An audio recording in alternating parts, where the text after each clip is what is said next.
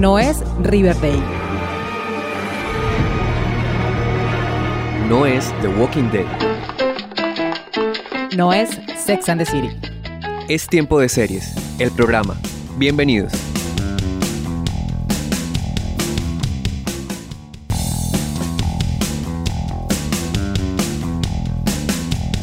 Seriefilas y seriefilos del mundo, maratoneras empedernidas, consumidores de series. Bienvenidos a una nueva temporada de Tiempo de Series, el programa. Ya son nueve temporadas de este maravilloso podcast y de estar hablando con ustedes de lo que más me gusta, que son las series de televisión. Yo soy Catalina Serrano y me da mucho gusto estar nuevamente por aquí. Antes de iniciar los avisos parroquiales de siempre para quienes siguen a tiempo de series desde el origen de los tiempos y para las personas que hasta ahora van llegando, les cuento que pueden seguirme en mis redes sociales arroba tiempo de series by cats en Instagram y en el canal de YouTube y en Twitter me encuentran como arroba tiempo de series. Allí pueden dejarme sus sugerencias, comentarios, opiniones y recomendaciones seriéfilas para que sigamos creciendo en esta comunidad amante de las series.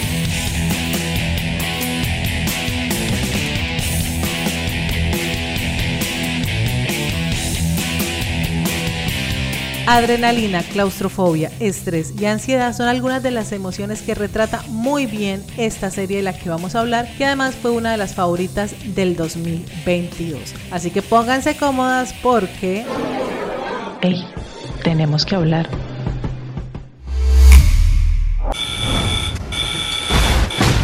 Twenty-five pounds. No, no, no. I ordered 200. What is beef? You still got that meat connect? You get 12.50 for that on eBay. Boom. You cut vegetables like a bitch. La system, system, baby. System. System. This is your brother's house. I was running it fine without you. Why didn't he leave it to you then? Escuchamos de fondo el tráiler de The Bear o El Oso, como la tradujeron al español, comedia dramática creada por Christopher Store para Fox o Hulu, que en Latinoamérica podemos ver a través de la plataforma de Star Plus. So how you gonna pass the family test? Delicious or impressive? Delicious is impressive. Word. Yo, family's up. I just never had plátanos with like grass on it. We want to change this restaurant, right?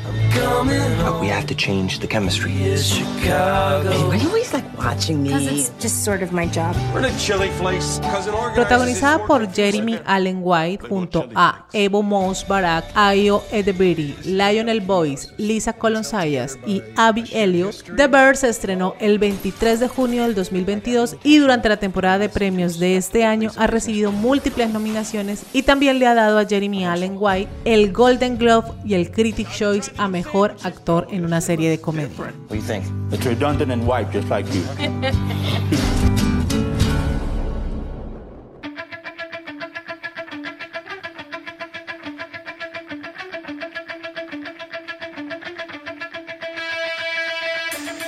The Bear sigue la vida de Carmi, un top chef que luego de trabajar en el mejor restaurante de Nueva York con todas las estrellas michelines del mundo, regresa a Chicago a dirigir el restaurante de sándwich de su hermano que se ha suicidado. Esto no parece nada complicado teniendo en cuenta la experiencia de Carmen, pero el conflicto está en las múltiples personalidades de los chefs que trabajan en esta cocina, que están acostumbrados a un ritmo más cool, más chill, más relajado, que el que quiere implementar Carmen para levantar el restaurante.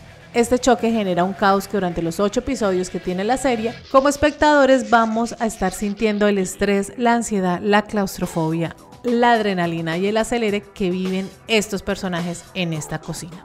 Aparte de todo esto, Carmi está tratando de lidiar con el suicidio de su hermano, así que este es un cóctel que puede explotar en cualquier momento.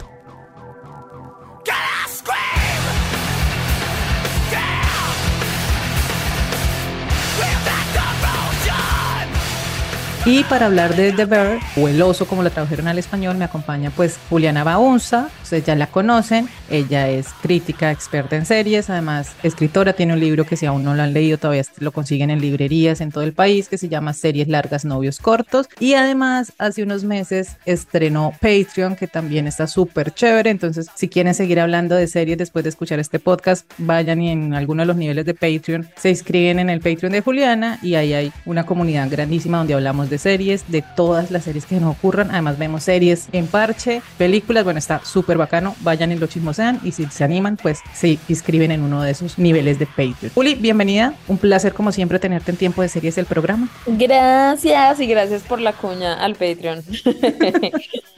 Ojalá sea se unan y comenten en el canal que tenemos de The Bear para hablar de la serie. Exacto, porque serie que empezamos a ver, a cualquier, cualquier persona la propone y se le abre canal en esta plataforma de Discord que es muy chévere para compartir y conocer pues otras personas también y hablar pues de esto que tanto nos gustan que son las series de televisión. Y como les decía al inicio, pues hoy vamos a hablar de una serie que ha sido como la sorpresa, pero es que ese término también ya es como muy Hmm. trillado porque creo que hemos tenido muchas sorpresas este año. Pasó con Abbott Elementary también, pero The Bear nos llegó mucho después de que se hubiera estrenado en Estados Unidos y que ya la crítica en Estados Unidos pues había empezado a hablar de ella y había empezado como a elogiarla porque es una historia muy interesante, pero lo que más llama la atención o por lo menos lo que más me llamó la atención a mí fue la forma como está rodada, como está grabada esta serie. Sí. La cámara es muy importante en esta serie. ¿Cómo te fue con, con The Bear? Ya le habías echado el ojo y estabas así como cuando llega a Latinoamérica. Sí, estaba, porque desde mitad de año que salió y,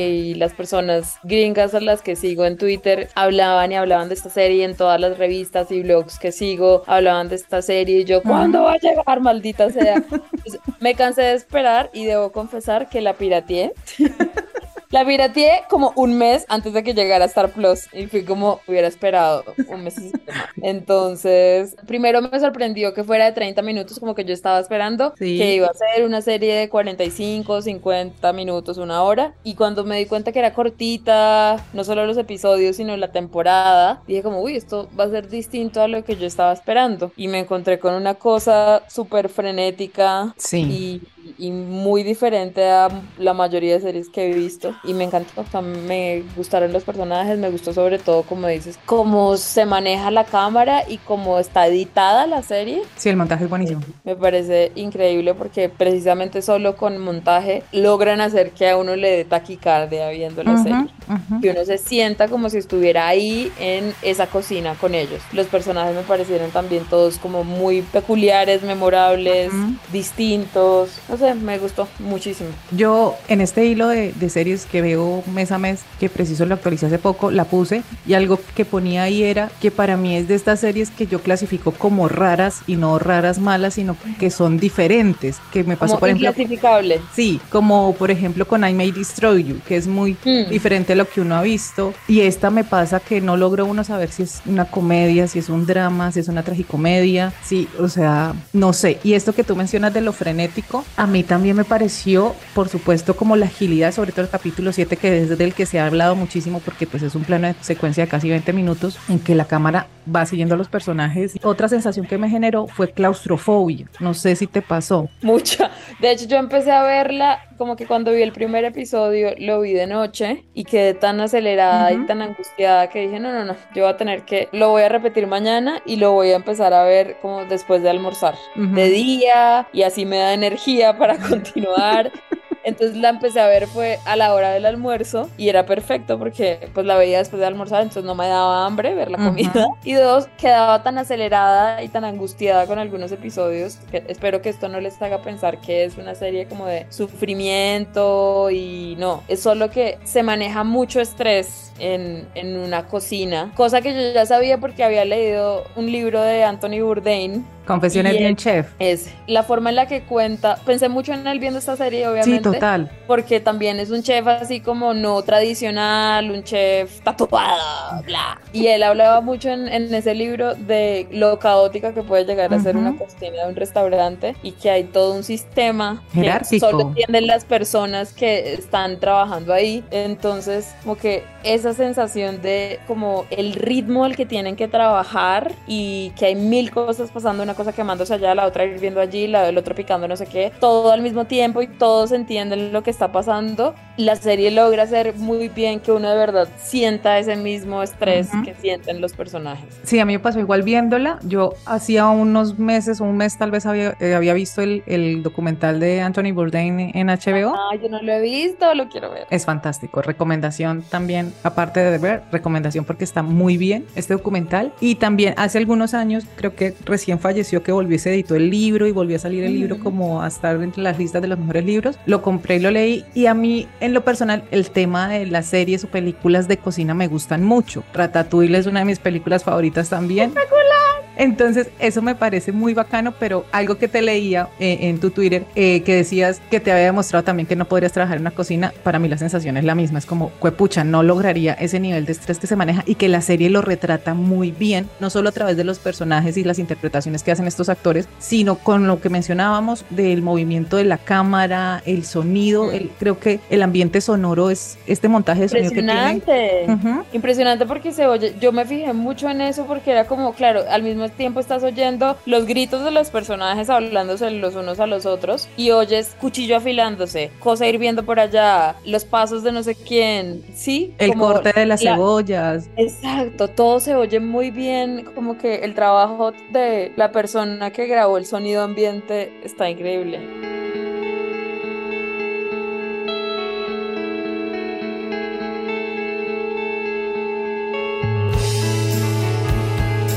Este programa, ustedes ya saben que dura cerca de una hora y es muy difícil que nos quedemos dando vueltas sin entrar en lo que verdaderamente va la trama y todo lo demás. Entonces a partir de aquí pues vamos a hablar con spoilers. Si aún no la han visto, pues paren acá y vuelven cuando ya la hayan visto. Si no les interesa, la verdad, y no les afecta los spoilers porque lo que quieren es disfrutarse el viaje, de cómo llegamos a lo que vamos a contar, bienvenidos a continuar escuchando este podcast. Listo, spoilers. Entonces, como les mencionaba al inicio del programa, pues esta serie nos cuenta la historia de Carmen o Carmi, como le dicen al protagonista. Yo pensaba que era un error de mis subtítulos. Yo decía como, mm, te digo, la pirateé. Ajá. Los subtítulos, no sé qué. Yo dije, bueno, de pronto es que la persona que hizo los subtítulos se equivocó, ¿sí? y el man se llama Carmine, que sí es un nombre común de man medio Estados Unidos, italiano, gringo, pero no, se llama Carmen. y nunca explican por qué se llama Carmen. No, de cariño le dicen Carmi, que es el apodo que le dicen eh, su primo que trabaja con él también, su hermana y pues los demás chefs de esta cocina. Y lo que nos enteramos al inicio y pues a lo largo de la serie es que es un gran chef y que trabajó en uno de los mejores restaurantes de Nueva York. En el mejor restaurante de, de Nueva York. Exacto y ahora está en Chicago liderando la cocina y dirigiendo el restaurante que le dejó su hermano, que se suicidó y que pues también eso es como uno de los misterios que va a rondar toda la serie. Pero él llega a tratar de imponer y organizar esta cocina y este restaurante para darle como el estatus de este del restaurante de Nueva York del que él viene. Y esto pues va a ser un inconveniente ni el tenaz y va a ser tal vez la trama de la historia, porque los chefs que están ahí, este es un restaurante de sándwiches relajado, como con sí, que llevan a además así como 20 años haciendo lo mismo, sin ningún tipo de orden. O sea, sí tienen un orden, pero pues es, no es una cocina eficiente, porque tampoco les interesa hacer un restaurante pues con estrellas Michelin, es un restaurante de sándwiches, ya.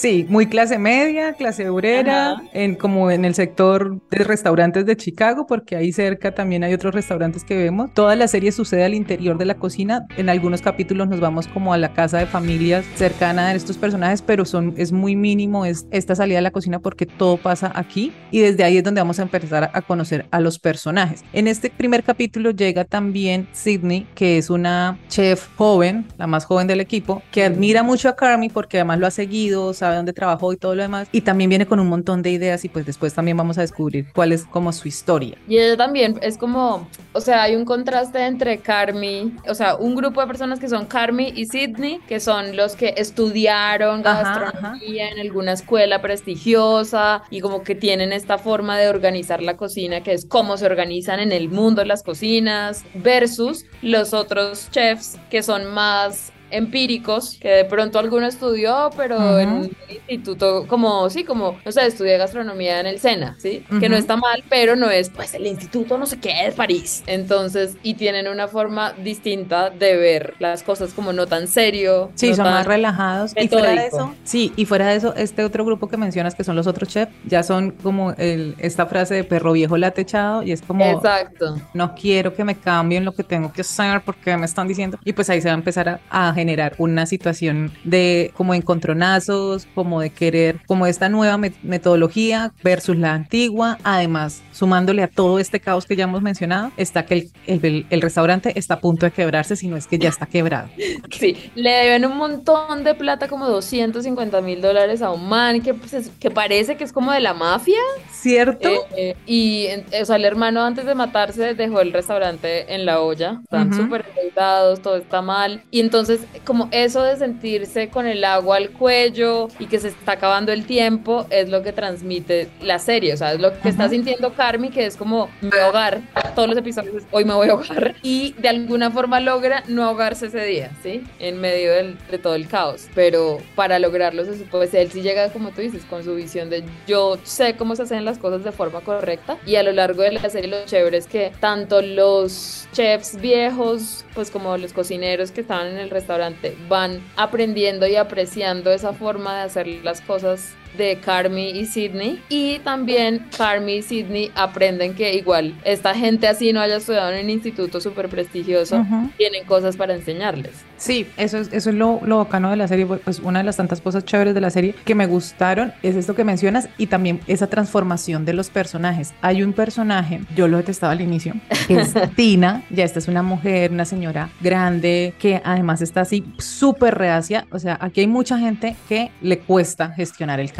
Entonces, Tina es una de ellas y además como recibir órdenes de Sidney, que es mucho menor que ella, por supuesto, le pone los pelos de punta y además empieza no solo a sabotear a Sidney, sino a autosabotearse, que es lo peor. Sí, sí. Entonces, y me encanta porque es una señora latina muy Ajá. furiosa, habla en español cuando se le da la gana y todos son como, háblame en inglés, no entiendo lo que estás diciendo, y ella como, me parto cola. Y es muy terca, o sea, creo que casi todos los chefs viejos, bueno, hay unos como más abiertos al cambio, pero sobre todo Tina y Richie, el primo, son muy tercos y no quieren y no quieren la nueva forma de hacer las cosas. ujú, Y es divino como ella va cambiando es súper bonito. su actitud. Sí, es- esa transformación de ella es- creo que es de las más bonitas en la serie, porque verdad a uno le provoca meterla en esa olla donde están cocinando el pollo.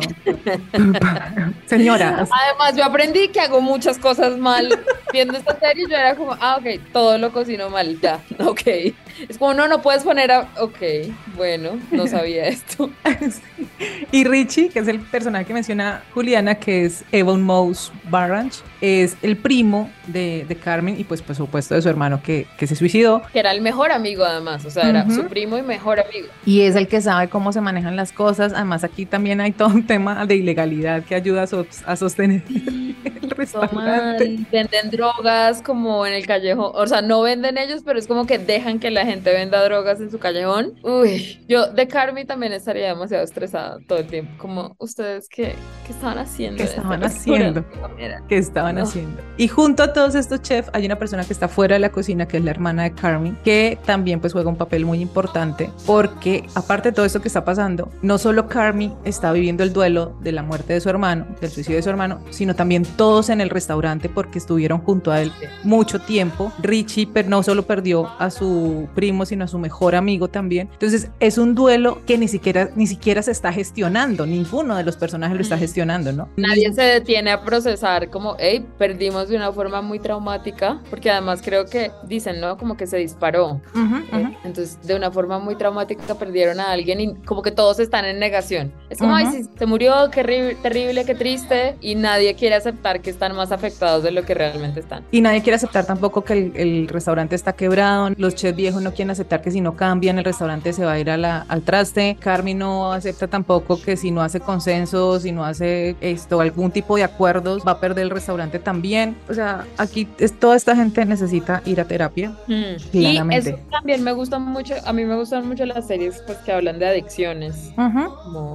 tengo una inclinación hacia ellas. En el Y- libro está por claramente. Sí, en mi libro entenderán por qué. Y me gusta mucho de esta, como eso que la información que nos dan de el problema que tenía el hermano de Carmi, que además no me esperaba ese cameo de John Berntal Fantástico. espectacular, espectacular, bueno. Increíble. Como que nos dan información de él y de su adicción y de sus problemas de salud mental, pero muy como dosificado a lo largo de la serie, no es todo de una, hola, mi hermano se suicidó porque ble, ble, ble, ble. Es como que te van dando pistas de qué era lo que le estaba pasando y Carmi en algún momento ya acepta como, bueno, sí necesito yo ayuda para hablar de esto Es con bellísimo alguien ese capítulo también. y empieza a ir a un grupo de apoyo que son los grupos de Alanon, que son, como que están los grupos de AA, eh, puede ser alcohólicos anónimos o adictos anónimos, y hay grupos para los familiares de los adictos, que son grupos que se llaman Al-Anon, que si a alguien le sirve, hay en todas las ciudades del Claro. mundo. O sea, ustedes buscan Al-Anon y van a encontrar grupos en, todo, en todos lados. Que además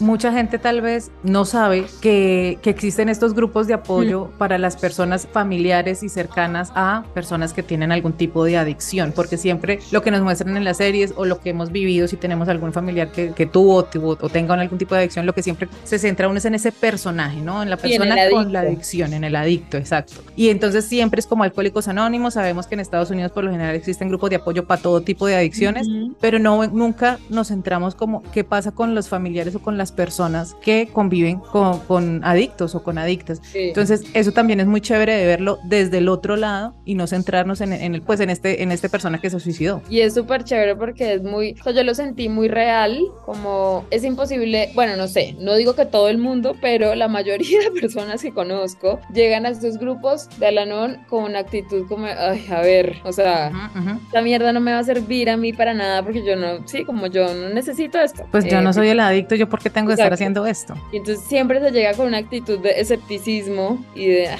bueno, whatever, qué mamera esto. Y luego la gente se va dando cuenta que sí sirve mucho oír a otras personas que vivieron cosas parecidas a uno o casi iguales, porque hay muchas cosas que es como calcado. Entonces, y solo hablar también, pues ayuda. Entonces, ver esa, como esa trayectoria de Carmi, de Ujú. negar y negar y negar, hasta ya luego decir como, bueno, creo que sí necesito hablar de esto en este grupo. Es hermoso y esa escena en la que él habla frente, o sea, como que se sienta y habla. Un monólogo. todo, espectacular, Ujú. espectacular. Yo, la verdad, voy a aclarar, empecé a ver, o sea, como que leí críticas y no sé qué, que de ver y de ver, pero realmente fui como, uy, eso está interesante, porque muchas críticas eh, de televisión gringas que sigo en Twitter estaban como diciendo como, "Hmm, este man está como guapo, entonces ponían fotos de Carmi. Y yo fui como, ¿quién es este man? ¿Quién ya luego él? salían, creo que me dijeron que salían Shameless. Ajá. Y también sale así como personaje de,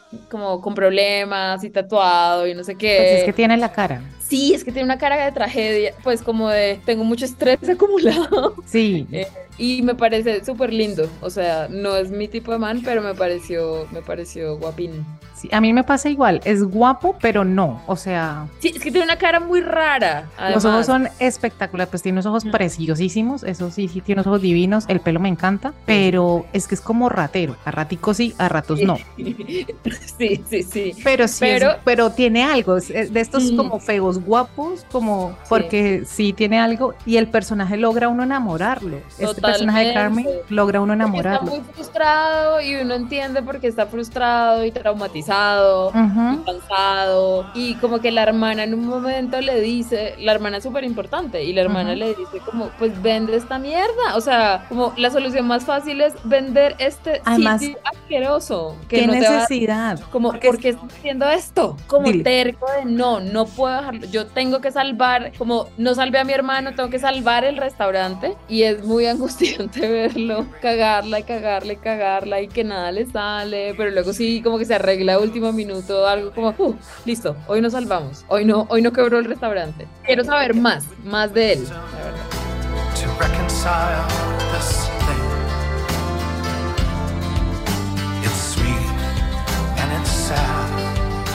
Es que la serie también me parece muy interesante cómo logra que uno se enamore del personaje y que además uno también siente esa frustración, esa angustia y puede ser que no en esa gran medida como lo, lo vive Carmi o de pronto en mayor medida, pero uno puede llegar a empatizar y a decir como a mí me ha pasado, no pues que haya tenido una pérdida o una persona adicta en mi casa o algo, pero estar en una situación en la que uno no ve salida porque es lo que vemos todo el tiempo. O sea, este man no encuentra la luz por ninguna parte. Se cuenta que cuando se cierra una puerta, se abre una ventana, a este man no le abre la ventana. Total. esa sensación de frustración permanente y de levantarse otra vez como, "Ugh", es muy chévere de ver y es muy bacano como la retratan, porque uno logra decir como, yo he estado ahí, no en esas mismas circunstancias, pero yo he tenido situaciones en las cuales no veo la salida y quisiera, o sea, necesito una señal ya. Sí.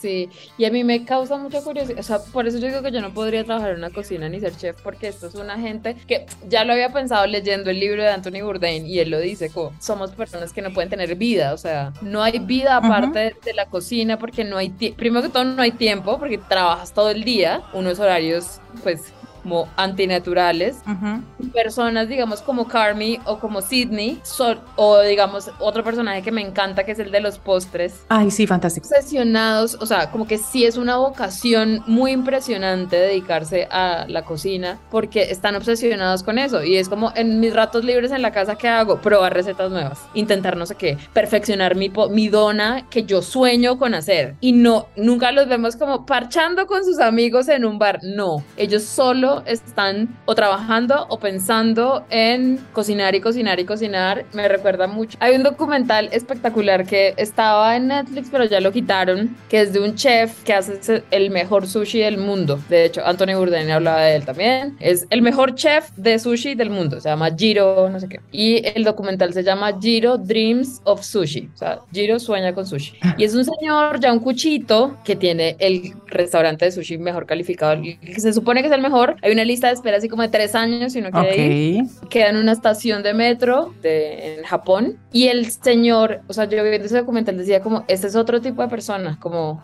yo no soy ese tipo de persona y creo que no conozco casi personas así como absoluta y totalmente obsesionadas con una cosa nada más y esa cosa es su trabajo y ni siquiera por como de, ay, es adicto al trabajo, que mamera, porque ahorita todo es la productividad, no, es como, como es la cocina, es como cuando un músico solo piensa en música, ¿sí?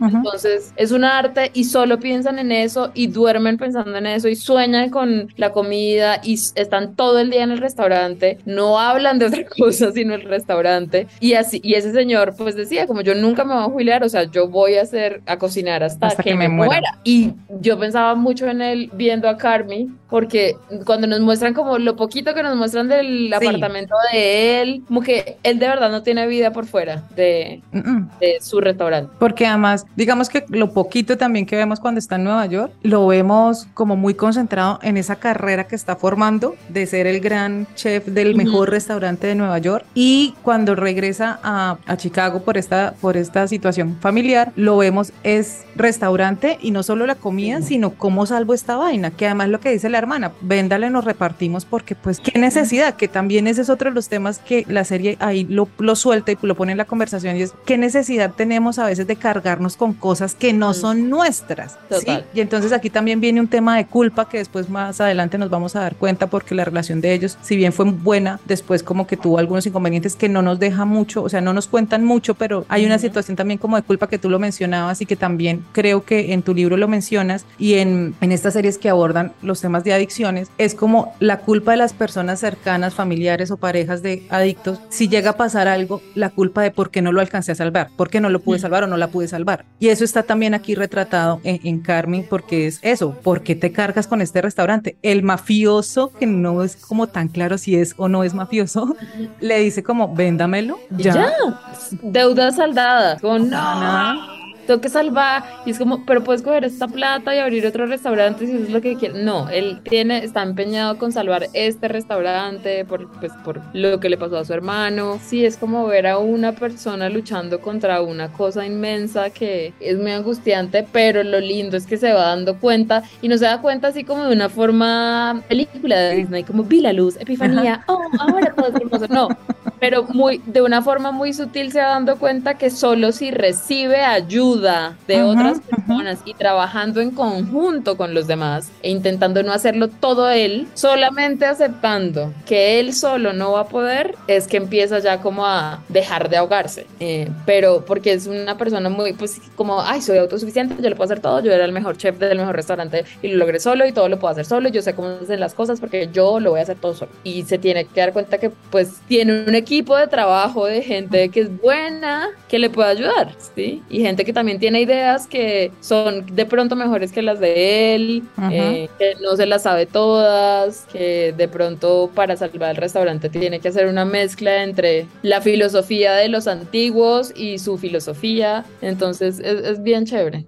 Sí, y ahí entra un personaje que es Sidney, que pues ya Juli lo describía, que también viene de una academia reconocida de cocina y es la más joven que digamos que esto también nos deja ver cuando la persona joven o una persona joven llega a una empresa o a un lugar de trabajo, en este caso pues es una cocina, es un restaurante, cómo las personas mayores se sienten amenazadas con esta persona que tiene menos experiencia pero pues trae un conocimiento y trae como unos, unas ideas que pueden mejorar, pero como esta resistencia al cambio muchas veces hace también que desmeritemos o que invalidemos e ignoremos las propuestas de estas personas jóvenes. Entonces, eso también me gusta. Últimamente me he dado cuenta que me gustan mucho las series que tienen relaciones intergeneracionales. Aquí no es tanto como Hacks, por ejemplo, que es Débora y, y Eida, pero pues aquí ella, esta china no debe tener más de, no debe tener 30 años, mientras que ya todos los otros están, pues ya están en los 40, ya hay esta señora latina grande, Marcus, que es el que quiere ser pastelero. ¡Ay, divino! Marcus, que Quiero quiere que ser tengan un romance, él y Sidney. Sí, ahí no lo Quiero que como Sidney tenga un romance con, o sea, yo siento como, como que dije, mmm, Sidney podría en algún momento de pronto llegar a tener un romance con Richie, porque como que se odian mucho. Y a ti te encantan esas relaciones.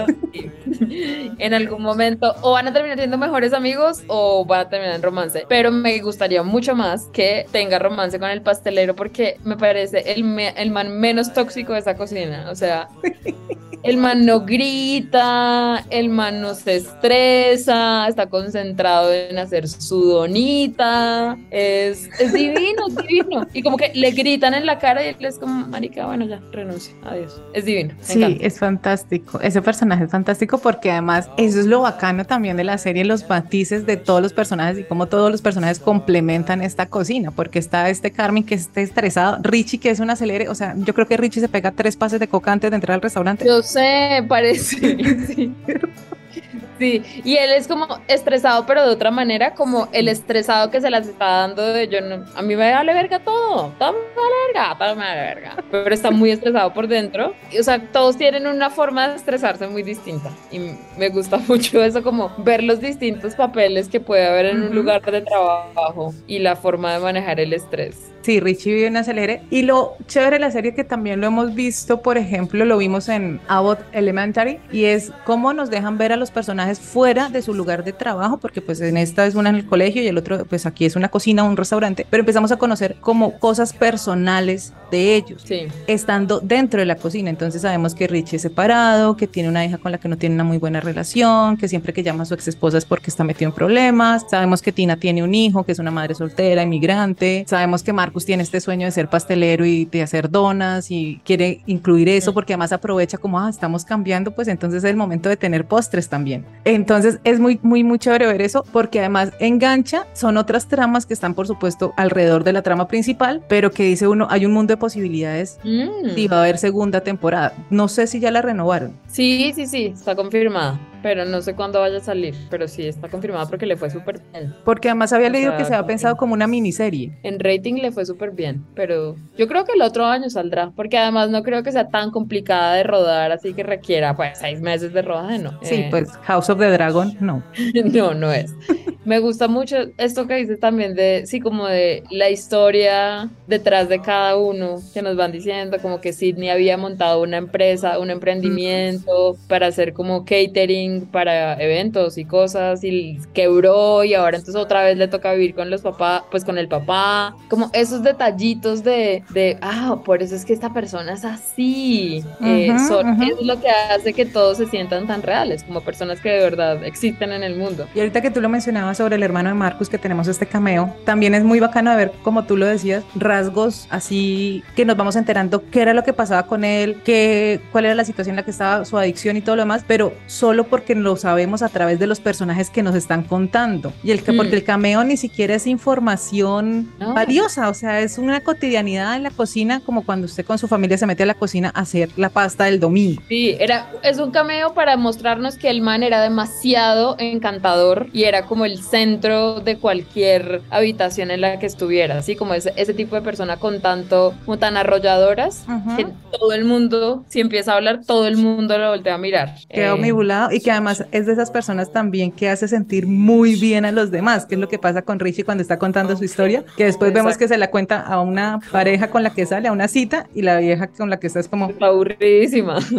Exacto. Y, y eso sirve, claro, no, no es una escena que uno diga, uy, hijo de pucha, me botaron información de cómo fue que se suicidó o, qué fecha, pero sí nos da información de, claro, el peso que debe tener ese hueco en la vida de todos, porque es Ujú, como, ujú. ay, no, o sea, se murió el amigo más y el familiar más centro de atención de todos. Entonces sí se tiene que sentir muy raro que ya no esté, porque no era el calladito, el, el- ay, sí, el como el sencillo, no, No, era, era- la estrella. Sí, esa fuerza gravitacional que los tenía todos como juntos. Entonces, esa, e- esa escena es muy linda, además está muy bellamente iluminada también. Da mucha hambre. Mucho eso que están preparando es muy bueno. Sí, espectacular. esa, esa es una de las cosas que me gustan de las series o pelis de, de comida, de, de que meten cocina, es verlos cocinando y ver los platos, porque lo que dice Julia, hay que verla o después de comer o después de almuerzo para no, para no ir a saltar la nevera. Estamos hablando con Juliana Abaunza sobre The Bear, esta serie que se puede ver a través de Star Plus. Vamos a hacer una pausa y ya regresamos.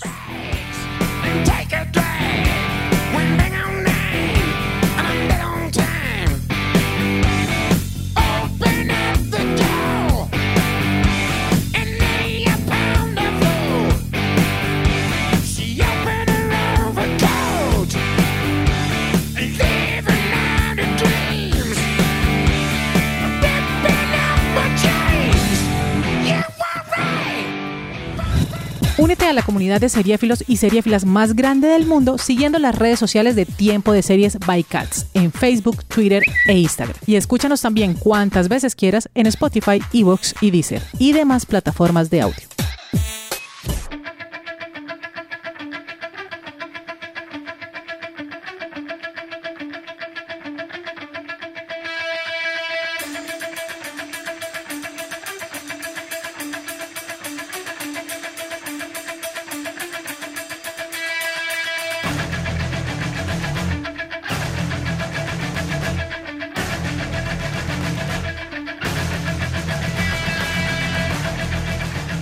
Regresamos a Tiempo de Series, el programa, y hoy estamos hablando de The Bear con Juliana Abaunza. Y para continuar con esta charla sobre esta serie que se puede ver a través de Star Plus, esta es una serie de Hulu, ya está completa la temporada en Star Plus, así que la pueden maratonear si Muy son cortita, son ocho episodios de media hora. En cuatro horas la ven. Es súper cortica y es un muy buen plan para un fin de semana o un festivo. También lo pueden aprovechar para ver esta serie. Juli, hablemos un poco de la banda sonora de esta, de esta serie porque tú también Uf. mencionabas en tu tweet que en el primer episodio sale una canción que te encanta y de una dijiste como, ya, la compro. Sí, en un momento como que el, el primer episodio empieza como con una secuencia de sueño, que es él viendo a un oso enjaulado, soñando una cosa y de repente se despierta acostado en una mesa en la cocina del restaurante y ahí empieza este mierda, o sea, empieza el acelere del día a día de la cocina, ¿sí? Se para, suena, se ve el reloj,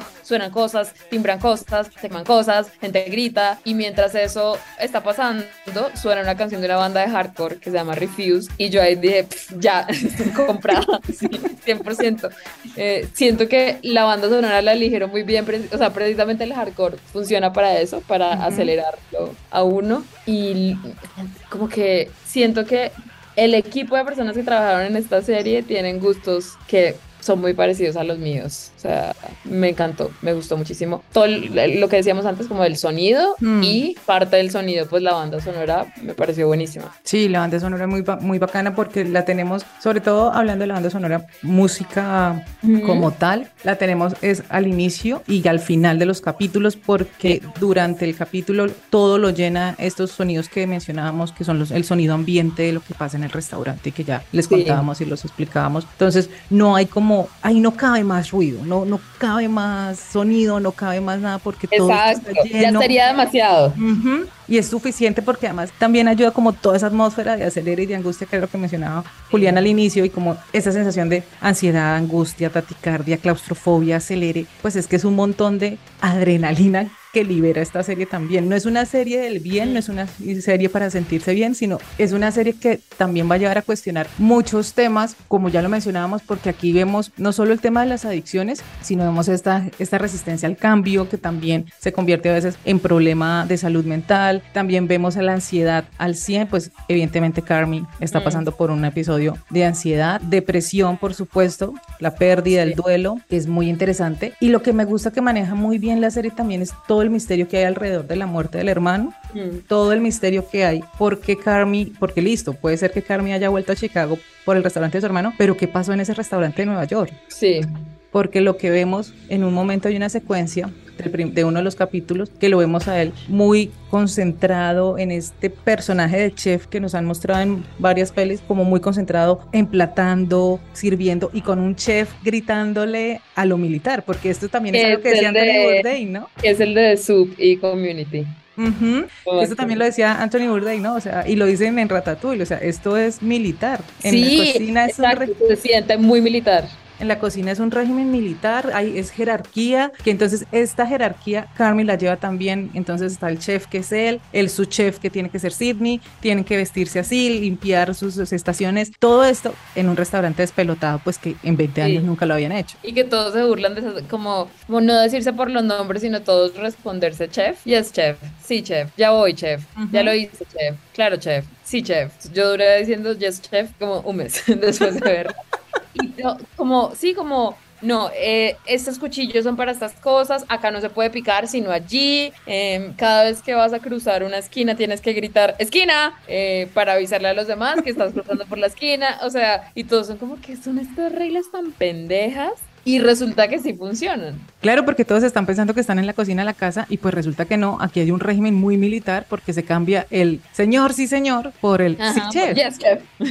Exacto. Espectacular, me encanta. Eso me gusta mucho. Y me gusta mucho que si bien Carmi y Sidney, y hablemos un poco de Sidney, tengan esta estructura mental, esta metodología, no sé qué, ellos también van a empezar a adaptarse a los demás y a sus otros compañeros y también se dan cuenta, lo que tú mencionabas, que tienen que ser flexibles y eso también es muy bacano de la serie. Es que siento que la serie, con todo y la ficción que tiene, pues sí retrata muy bien lo que tú mencionabas, lo de la cocina, pero también hace que independiente de que no hayamos trabajado nunca en una cocina y escasamente cocinemos en nuestra casa, también nos refleja cómo a veces si somos inflexibles, pues la cosa se va a complicar más. Si no, si no cedemos, que es lo que le pasa a Sidney en gran parte de la serie, ¿no? Totalmente, si no, o sea, aplica, son lecciones que aplican para cualquier lugar de trabajo, como no ponerse a la defensiva cuando una persona intenta cambiar las cosas que se han hecho y que decir, o sea, que decir, pero es que siempre lo hemos hecho así, no es una razón Para seguir haciendo algo, es como, bueno, pues siempre se ha hecho así, pero de pronto es hora de cambiarlo, entonces como ese no resistirse al cambio, escuchar las opiniones de los demás, no creer que uno sabe más que otros solo porque uno es o más estudiado, o más joven, o más no sé qué. Es una cosa que se puede aplicar pues en una cocina y en un banco y en una agencia de publicidad y en cualquier lugar de trabajo. Sí, y porque no solamente lo vemos, digamos, en Carmen y en Sydney, sino también en Rishi, que es como siempre hemos hecho las cosas así y nos ha ido bien. Y es como, pues Sí. el hecho de que No, no- siempre se hayan hecho las cosas así no significa que estén bien hechas. No, y, y segundo, no les está yendo bien, o sea, todo está en el carajo precisamente por eso.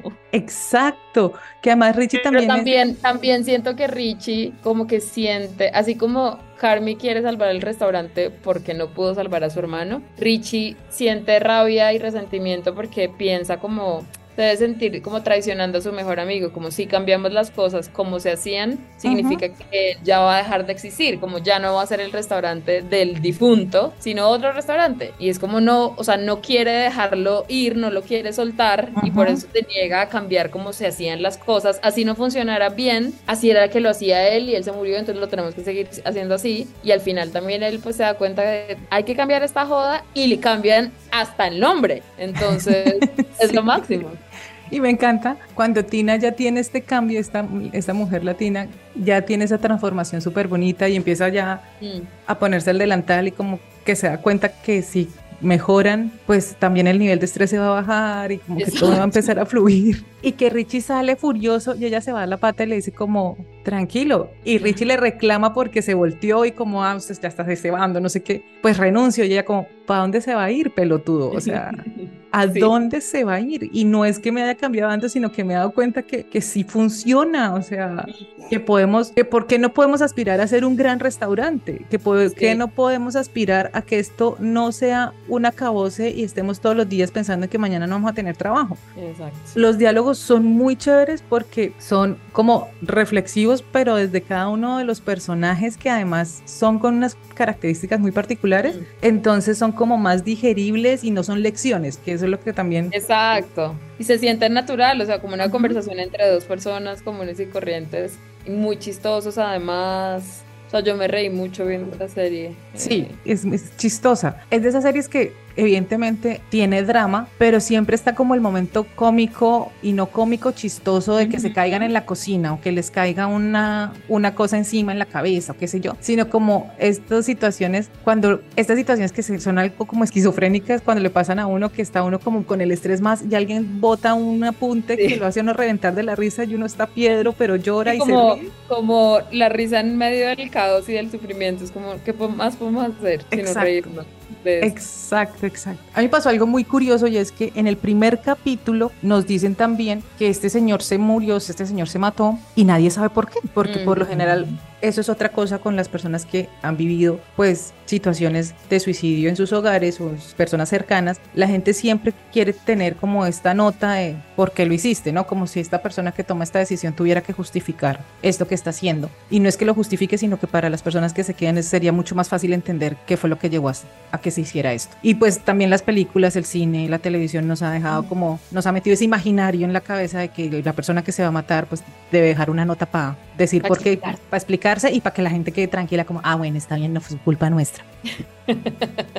Entonces, aquí aparte de todo esto y del duelo y demás, pues está esa incertidumbre de, pucha, ¿qué? Pues sí, sabíamos que era adicto, pero ¿por qué? ¿Por qué? Que siempre la porque en pregunta. este momento se mató. Exacto, que siempre la pregunta que se queda en el aire y que se queda la gente con que vive una situación de estas. Y en el primer capítulo, Rich encuentra una nota que va dirigida a Carmen. Pero pues ahí apareció la nota y bueno, ya. A mí me pasó fue que en el último capítulo, yo estaba viendo el capítulo y fue como, momento. Yo escribo guiones y claro, yo estoy como muy pendiente de los detalles, o sea, cosa que abres, Sí. pues tienes que cerrar, como en la terapia. Y dije como, ya estaba en el último capítulo y fue como, momento, ¿y qué pasó con la nota? O sea, ¿y eso qué?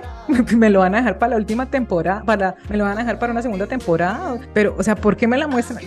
A propósito, yo me acuerdo que en el primer capítulo pasó esto y es muy, muy interesante ese final y es muy Sí. bacano esa nota, porque Espectacular, porque no explica nada.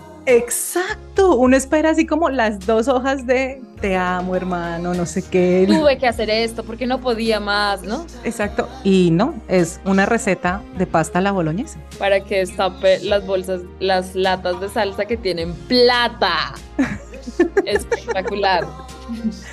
Que además el man en el primer capítulo se niega a hacer pasta.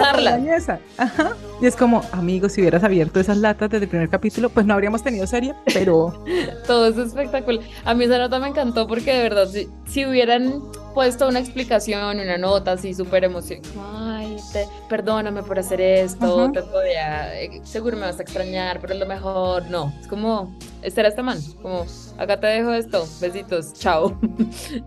Un besote, qué bacana, todo bien. sí. Es fantástico porque además también en el principio, pues esta gente llega muy temprano, lo que mencionabas tú, de que en la cocina trabajan todo el día y llega muy temprano para hacer todo este mise en place, para tener todo listo para el momento de que empiece a llegar la clientela y esta gente almuerza en los restaurantes o cenan, depende del horario en el que abren. Y las cenas siempre con este señor eran pastas a la boloñesa. Y ahí le dicen en el primer capítulo como pasta, que no vamos a comer pasta, que no, que, que pasta, que no, no sé. Y él se No, niega eso no tiene sentido en ese restaurante. y no hace y hace otra cosa de almuerzo y nunca más vuelven a mirar las latas y son unas latas que deben tener ahí un par de años vencidas ya de salsa a la boloñesa, que es fantástico porque además es que todo encaja perfectamente, que es lo que me parece genial. Cuando él lee la nota, porque la nota solamente tiene la receta de las pastas y tiene una frase que decía mucho de su hermano, que es como párate y sigue adelante, o sea, Sí. y ya. Y ya, y ahí como, y él siente como que lee eso y es como, bueno, Ajá. Siente un- un- como una especie de alivio, siento yo también, como ya no tengo, no voy a poder encontrarle, o sea, la muerte en general y los suicidios también son una cosa sin sentido Ujú. e intentar encontrarles como explicaciones, causa y efecto, la línea temporal que habría podido seguir para evitar esto, a veces es pues la necesidad de uno de encontrarle sentido al caos de la vida y como que siento que cuando él lee la nota ya es como, ya, voy a soltar esto, voy a dejar ir a mi hermano, al restaurante, todo. Sí, y siente que, y uno siente como que se le quita un peso de encima, como que, ay, ya, no más. No tiene ningún sentido. Y voy a preparar estas pastas la boloñesa para almorzar con toda la gente. Por homenaje a mi hermano, por homenaje Sí. al restaurante, porque no sé qué, y tú. Punto de giro. Regalito. Y es así como, aquí está la solución a todos tus problemas, que si hubieras hecho caso desde el principio, te hubieras evitado un poquito de ansiedad y demás.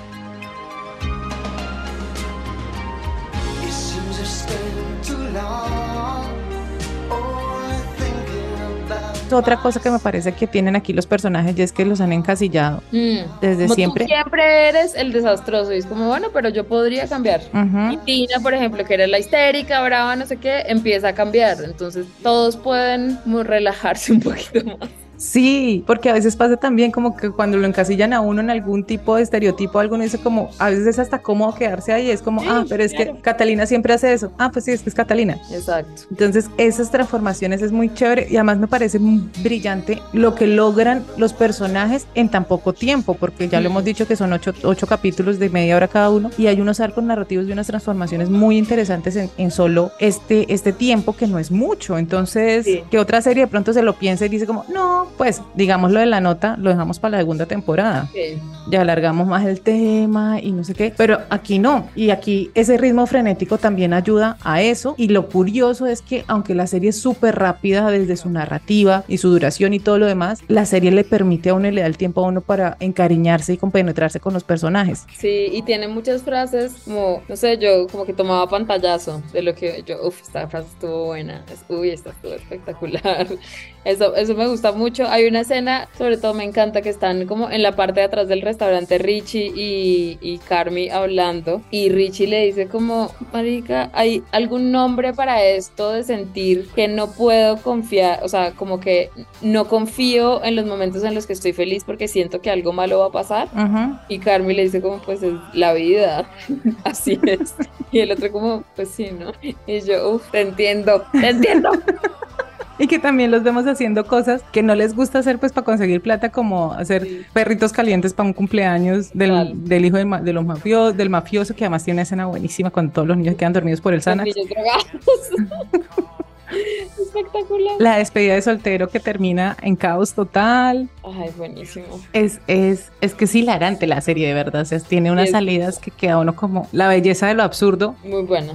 Está ahí reflejada completamente. 100% va a quedar en la- mi lista de series favoritas. Sí, es muy buena. Y yo quería preguntarte esto porque yo vi mucho hype de la serie antes de que se estrenara aquí en Latinoamérica. Y cuando yo la vi, a mí me gustó mucho. Y yo creo que también están dentro de mis, mis favoritas. Pero fue una serie que es cuando se acabó, yo la vi Sí. como en tres días. Yo no, no me di el espacio como voy a ver un día capítulo, no, sino fue como, ah, esta es corta. Yo soy maratonera, fue como en tres días la saqué. Y cuando la terminé de ver fue como, hmm, "Hmm, o sea, sí está chévere, pero, pero ¿por qué está tan, o sea, por qué están todos como tan... Que la aman tanto, sí. Sí, ¿por qué? Pero pasó algo y es que duré como toda la semana pensando en la serie. Sí. Toda la semana pensando en la serie como tal personaje, tal cosa. Creo que hasta una noche, creo que hasta una noche soñé como en la cocina de la serie. O sea, sí te gustó más de lo que te habías pensado. Claro, pero cuando se acaba la serie uno dice como, el final es fabuloso, o sea, impresionante, el final es de los mejores finales también de, de esta temporada, creo que con, con- junto a Severance es un muy gran final, pero, pero es que aún así como, que acabo de ver? O sea, Sí. esto es comedia, esto es un drama, que era lo que decíamos al principio, esto es una tragicomedia, esto es la vida real, es que acabo de ver. Y otra cosa que me gusta mucho que siento que el personaje, el actor más famoso o más reconocido es Richie, Sí. porque los otros actores no, pues no los logro identificar, entonces a veces eso también Yo me lo gusta había- mucho. Yo había visto a Richie antes en, pues, en otras cosas. Ujú. Él sí es el más famoso. El que hace del, mafi- del mafioso también es como un actor Sí. clásico, de- pero él es muy secundario. Y a Sidney yo la había visto, ella es una comediante. Yo la había visto en Dickinson, la serie de Apple. Ah, ok. Eh, y la sigo en Twitter porque como que era de esas comediante tuitera que durante muchos años como que se volvió famosa por Twitter Ajá. y es muy buena, me sorprendió mucho porque siempre la había visto como 100% chistosa, no como con cosas de drama y me gustó mucho verle, ver que es muy buena actriz. Otro rango actoral. Sí, Sí, a Richie yo lo acababa de ver porque lo vi en The que es el periodista. Sí. Es otro, también es otro rango actoral porque el personaje pues es un periodista, serio, investigación, o sea, y aquí es... es un loquillo. Yo la primera vez que lo había visto a él creo que fue en Girls. No sé si te acuerdas que él es un novio de Marnie, que es como todo Mm, hippie, que toca mm, mm. guitarra y es músico y se supone que ellos van a hacer una banda ellos dos. Sí, sí, sí, y sí, es un sí. imbécil. Uy, uy. Sí, sí, sí, sí, sí. Ay, no me caía en cuenta que era él. Pero eso también me gusta mucho en estas nuevas series, ver personajes y ver actores, pues que no son los mismos de siempre. Hmm. Sí, porque creo que también eso hace que la serie se vea desde otro lado y no como con el sello asegurado de, ah, es que es fulano de tal, que Sí. todo bien, me encanta. Pues Only Murders in the Building, a los tres los conocemos, nos los amamos y todo lo demás es espectacular. Pero ver actores que no son tan reconocidos, pues aquí en Latinoamérica o que uno casi no ha visto, Mm. también le permite a uno como quedarse con el personaje y no es como, ah, es fulano de tal interpretando a esta Sí. persona. A mí me gustó mucho porque conocías, o sea, sobre todo a Carmen, que yo no lo había visto. Tampoco. Uy, me estás presentando gente que no tenía en mi radar, eso me gusta mucho. Y además con unos rangos actorales bastante intensos y, y con unos, pues es unos desafíos muy interesantes desde lo actoral para los personajes, porque además no solamente, no hay estereotipos como tal, o sea, no hay unos arquetipos ahí que uno reconozca como, ay, este es el deprimido, este es el no sé qué, porque Exacto. Todos los personajes tienen unos matices, tienen un montón de cosas y tienen unas aristas que, que son fantásticos, o sea, el desarrollo de los personajes está muy, muy bien hecho. Pues Juli, muchas gracias por estar hoy en Tiempo de Series, el programa. Creo que hemos dado muchísimas razones para que si no han visto la serie vayan ya y la pongan y nos cuenten después en Twitter o en nuestras redes sociales cómo les pareció, si les gustó o no les gustó. Y pues gracias por estar acá. Estaremos atentos pues a la segunda temporada para hablar nuevamente de El Osito. El osito le vamos a decir así de ahora en adelante. Juli, gracias. Gracias por invitarme.